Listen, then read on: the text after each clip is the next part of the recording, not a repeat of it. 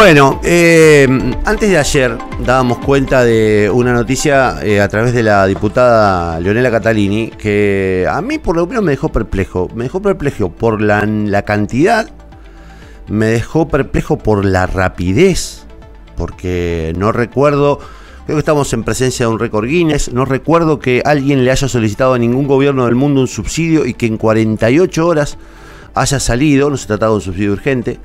No recuerdo tampoco que alguien le otorgue un subsidio a su propio club, del que es socio, eh, con los recursos del Estado y que lo haga de una manera tan, tan simple, tan, tan ligera, este, sin ningún tipo de control de los organismos de, control del Estado, etcétera, etcétera. Bueno, esa es la historia del segundo subsidio que recibe el Club Esportivo Norte de Rafaela, el club del que son socios y, e hinchas el gobernador de la provincia, Omar Perotti, y el intendente de Rafaela, eh, Castelar. Eh, ambos, decidieron el año pasado entregarle 80 palos. Así, 80 millones para un gimnasio que no sabemos si cuesta 80, puede costar 40, puede costar 30. No sabemos, digamos, porque no hay ningún seguimiento presupuestario. Diputados pidió explicaciones, no lo dieron. Eh, y por otra parte, esos 80 palos el año pasado representaban el doble de lo que habían recibido el resto de los clubes de la provincia de Santa Fe en el marco de la emergencia. El año pasado, cuando ya tenían los 80 palos, ahora resolvieron pedir 23 más. En total 103.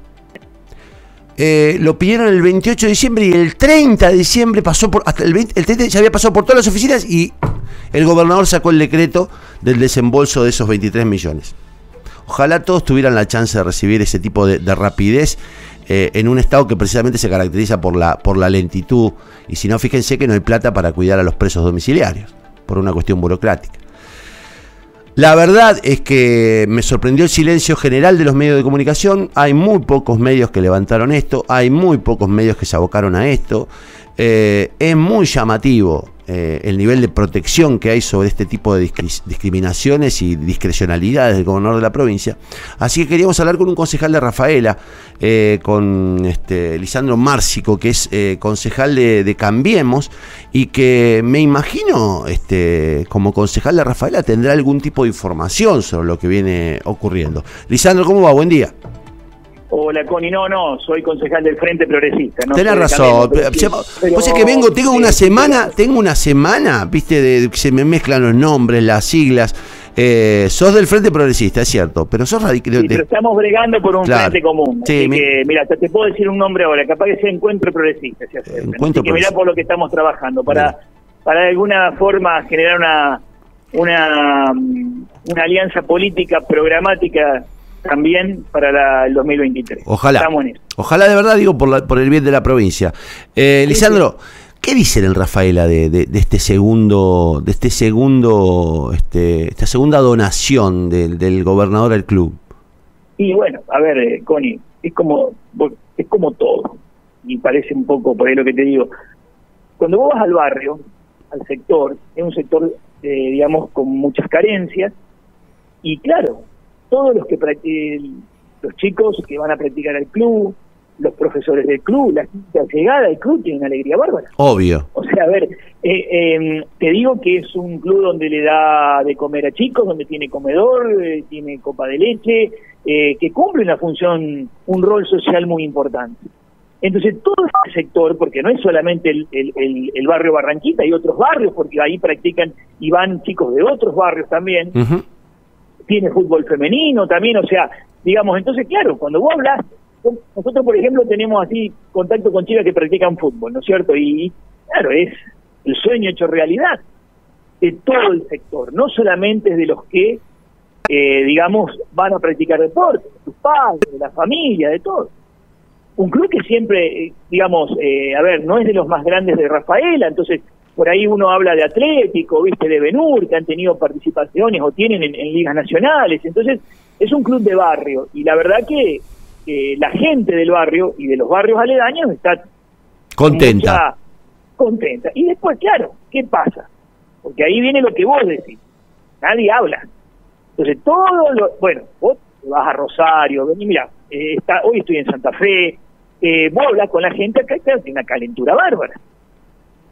Y después, los otros clubes, siempre, eh, a ver, si no es el municipio, la provincia, no en gobiernos del frente también, han recibido, claro, pero nunca esta suma. Entonces miran con un poco de, quizás, pero no lo dicen, porque obviamente tampoco, y miran con un poco de recelo lo que sucede ahí.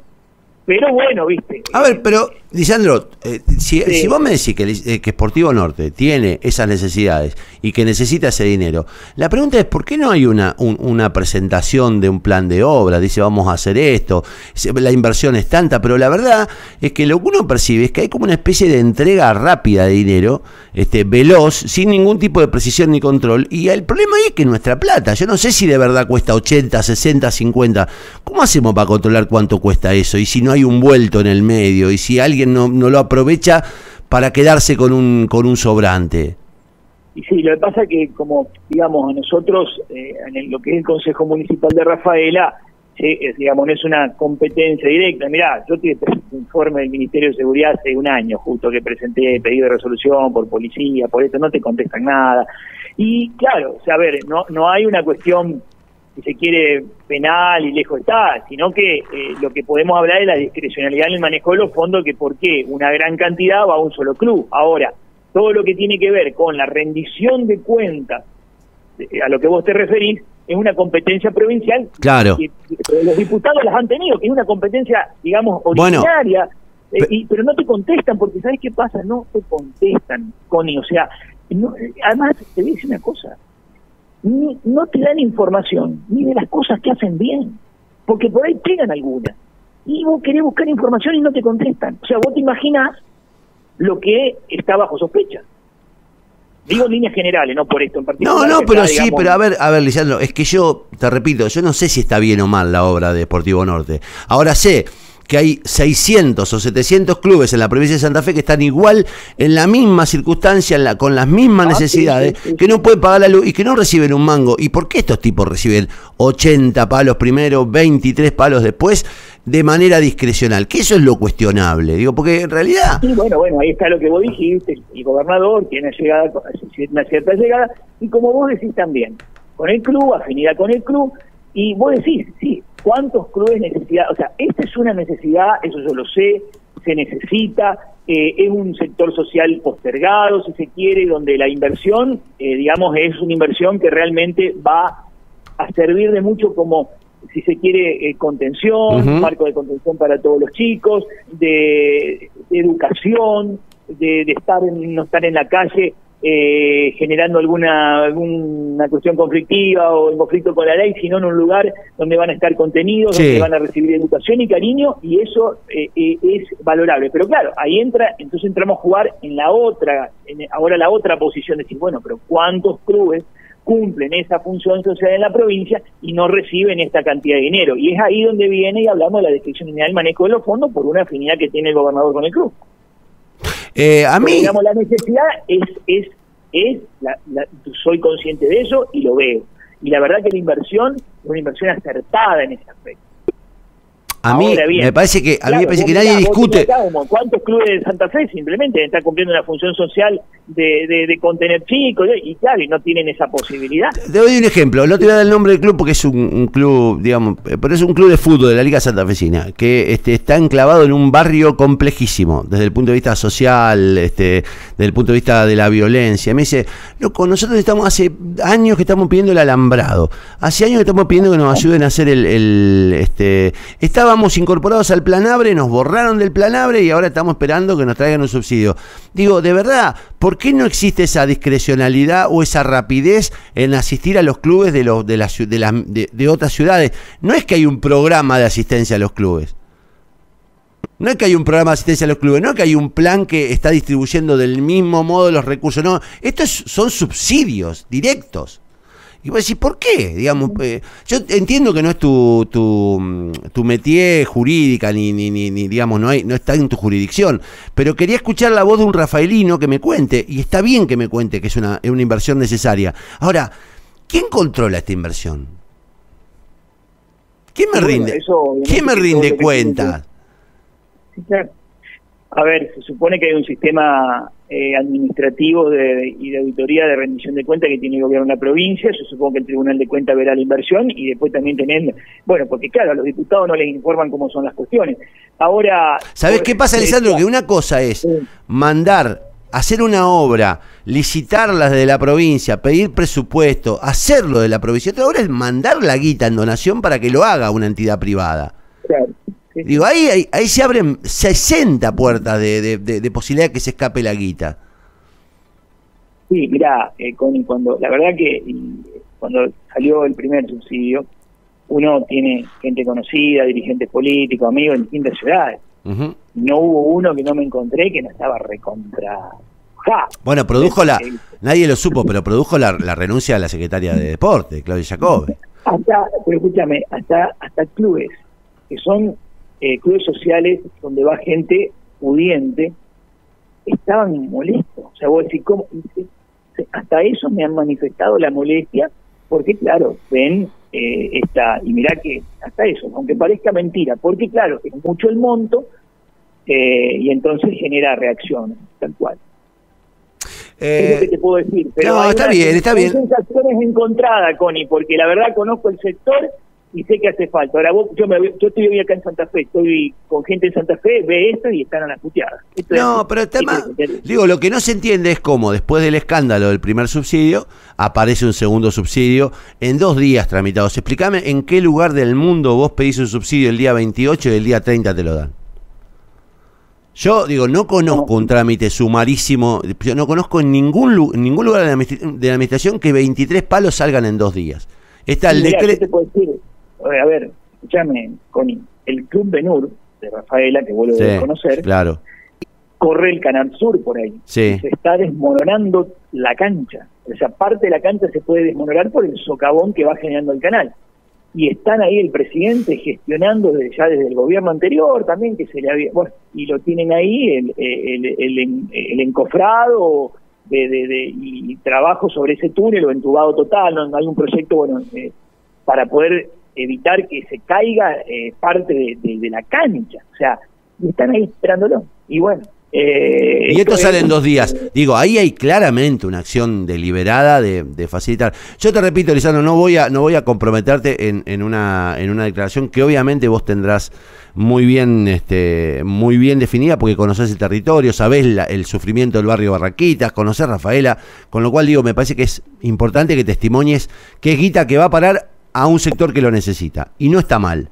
Ahora, yo quiero que se controle cómo se administran esos recursos. Digo, y, por la vía de los subsidios, de los subsidios, las donaciones, o como se quiera llamar, este, la discrecionalidad de la entrega de dinero, no es el mejor camino. Digo, o lo hacen mal eh, y, lo, y lo hacen desde el punto de vista instrumental mal, o directamente, o lo hacen bien, pero lo instrumentan mal. No hay una que digas, che, lo hacen bien.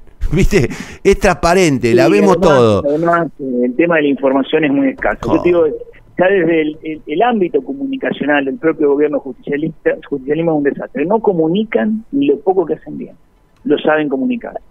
Así que eh, date una idea que vamos a, eh, es lamentable lo que estoy diciendo, que a veces pretendamos obtener información sobre estas cosas que son más delicadas si ni lo que hacen bien lo saben comunicar. El, el, área comunicacional del gobierno de la provincia de Santa Fe, como un montón de ministerios y ministros que no andan, es un desastre.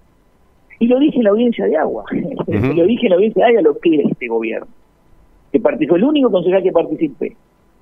Le dije, ustedes están administrando la empresa y un fiel reflejo del desastre que es el gobierno de la provincia. Porque vos te puedes imaginar, estaban pretendiendo un aumento y en Rafaela eh, no teníamos agua, no tenemos agua. O sea, a ver, eh, cuando se, se corta el agua permanentemente, está bien, hay inversiones, no, pero acá estamos hablando del aumento de la tarifa.